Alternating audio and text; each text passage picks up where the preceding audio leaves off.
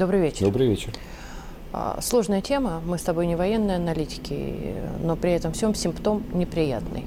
А, облетела все СМИ, особенно западные, естественно, истории, а уж украинские я вообще молчу, о том, как наш вертолетчик предал родину. Притом не просто предал, а еще и угнал а, свою подотчетную, скажем, технику. С пафосом его там встретили, всячески пиарят, вот это все. Мы тихонечко молчим, и все как обычно. Вот по-твоему, о чем это говорит именно политически, и какие последствия будут? Неприятную вещь скажу. Это говорит только об одном, что сколько бы наши генералы не говорили о том, что они понимают, против нас ведут ментальную и информационную войну, сколько бы серьезные люди, в том числе и приходящие в Царьград, на передаче не говорили о том, что России необходима государственная идеология, сколько бы не вводили в школах разговоры о важном, по самому большому счету ВОЗ и ныне там. Государственной идеологии у нас по-прежнему нет. И, коль скоро у нас нет государственной идеологии, коль скоро Россия не является жестко идеологической державой, у нас нет по большому счету и политической, и политической работы, в том числе и в вооруженных силах. Нет, замполиты у нас есть. И среди них есть совершенно героические люди. Я с парочкой знаком. Это ребята высочайшего уровня. Вот. И они заняты делом. Но проблема в том, что каждый из них в каждый данный момент времени для своих бойцов должен сам придумать, сам понять, а ради чего, ребята, мы головы-то кладем сегодня. Ну, есть какие-то общие слова про любовь к родине. Но вот этого конкретного парня на вертолете удалось соблазнить чем-то удалось вложить ему в голову что-то такое, что наши стандартные слова про любовь к родине не сработали. Почему так произошло? Да потому что военно-политическая работа оказалась поставлена там, где он служил, а совершенно очевидным образом по остаточному принципу. Потому что не нашлось человека, но никто не... Понимаешь, никогда... Э, предательство страшная штука, но оно не, никогда почти ни с кем, почти никогда не происходит мгновенно. Не бывает так, что человек сел за штурвал, взлетел, и тут-то его пробила мысль о том, что он сейчас полетит к врагу и сдастся. Так не бывает. С человеком происходит некоторый кризис. У него ломается личность. Он Это совершает... Да, если есть да. кому замечать. Должен быть в этот момент кто-то, кто вызовет этого парня к себе. Это же даже не рядовой солдат-призывник. Это офицер, товарищи, который служит не первый день, которому доверена техника, который находится не, не сам по себе в чистом поле, он в коллективе, аэродром, боевые товарищи, семья у него есть, в конце концов. С человеком что-то происходит. И должен быть специальный человек в этой части, вооруженный именно идеологически, который, когда он видит, что что-то происходит не то с боевым товарищем, он должен что-то сделать. И более того, на этот, на этот случай у него должен быть протокол да? действий. Вот он это понял, вот он с ним поговорил, вот он понял, что человек не в себе находится, он задумал что-то, не дай бог. Или, может быть, э, ну, там, трудно, наверное, по внешним признакам определить, что у него внутри головы, но с, у него что-то происходит. Может быть, его надо к психологу, да. может, его надо в отпуск к семье на отправить, недельки, да. может быть, его нужно отправить на курсы, где ему заново расскажут про то, что Россия империя, про то, за что мы воюем. Может, ему отдохнуть надо дать.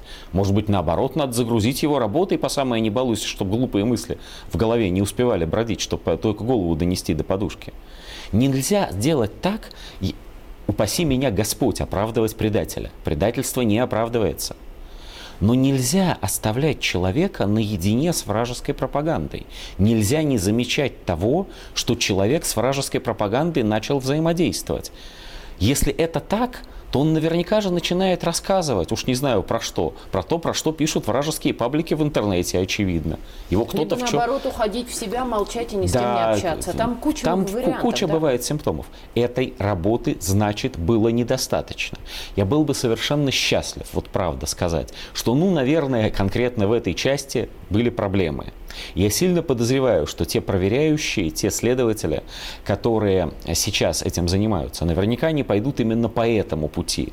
И там найдется какой-нибудь ответственный, какой-нибудь, условно говоря, майор или подполковник, или наоборот лейтенант, который что-то не доглядел. И даже, наверное, это будет правда, что он не доглядел. Но по большому счету у нас не то, что провалена, у нас забыта идеологическая работа. И не только в войсках.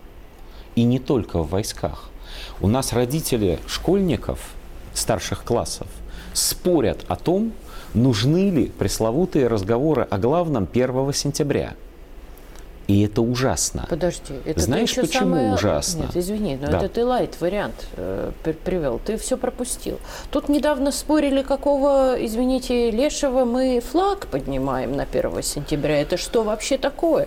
Ну так я же о чем и говорю. У Одно нас- дело разговоры о у главном, нас, а другое дело родитель- даже у флаг. нас родители школьников не понимают, по какой причине со школьниками нужна идеологическая работа, по какой причине нужно патриотическое воспитание, по какой причине из школьников нужно делать а, защитников Родины.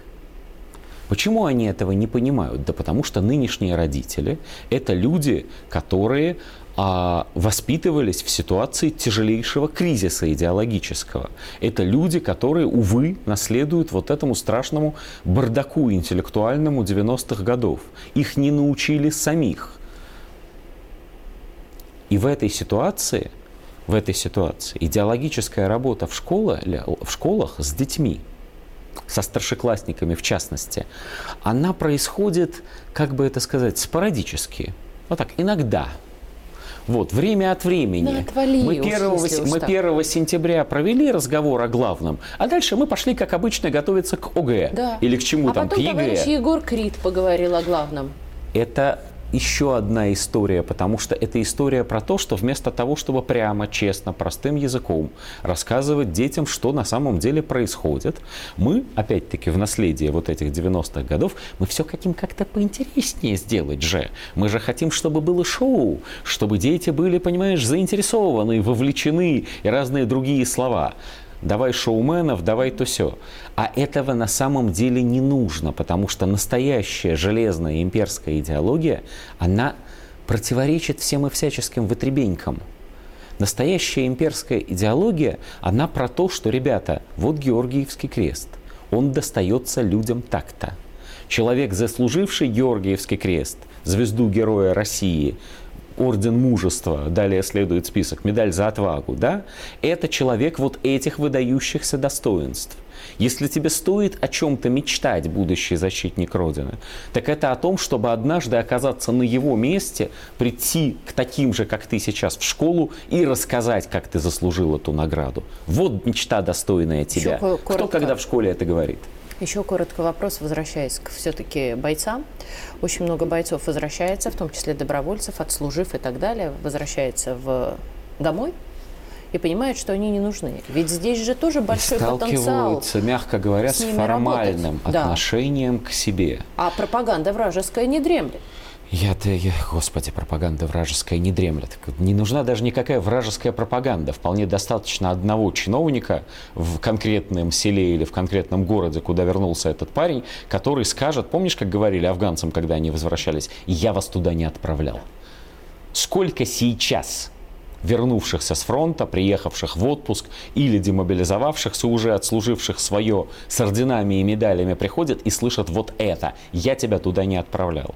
А сколько руководителей отделений партий, которые, да, конечно, слышали, как президент распорядился, что надо, значит, на руководящие должности ставить ветеранов СВО, ну, они начинают формально это исполнять. Кто там отчитался Давича, что 170, что ли, кандидатов, не помню, значит, от одной из наших ведущих партий, скажем, осторожно, пока, на первый случай. Вот, э, мы включили в избирательные списки. Ребят, не интересует количество, интересует качество и работа с этими людьми. Самое главное, работа с этими людьми. Ее не то, чтобы никто нигде не делает, так, конечно, нельзя сказать. Но у людей создается впечатление, что ее мало где делают и делают формально. И, кстати говоря, тот же негодяй, который улетел к противнику, совершенно не исключено, что он тоже именно это, на этом сломался. Он подумал, что завтра или там через год, неважно, я вернусь домой. и я буду никем, и мне никто не Или ему поможет. не заплатили, как это было часто, денег и не смог отправить Соверш- маме. Сколько Совершенно справедливо. Совершенно случаев? А у справедливо. него мама Огро- умирает, она одна. Вот. Предательство никогда не может быть оправдано. Но, Но никогда не поводы- может быть оправдано отсутствие работы идеологической с нашими людьми. Спасибо.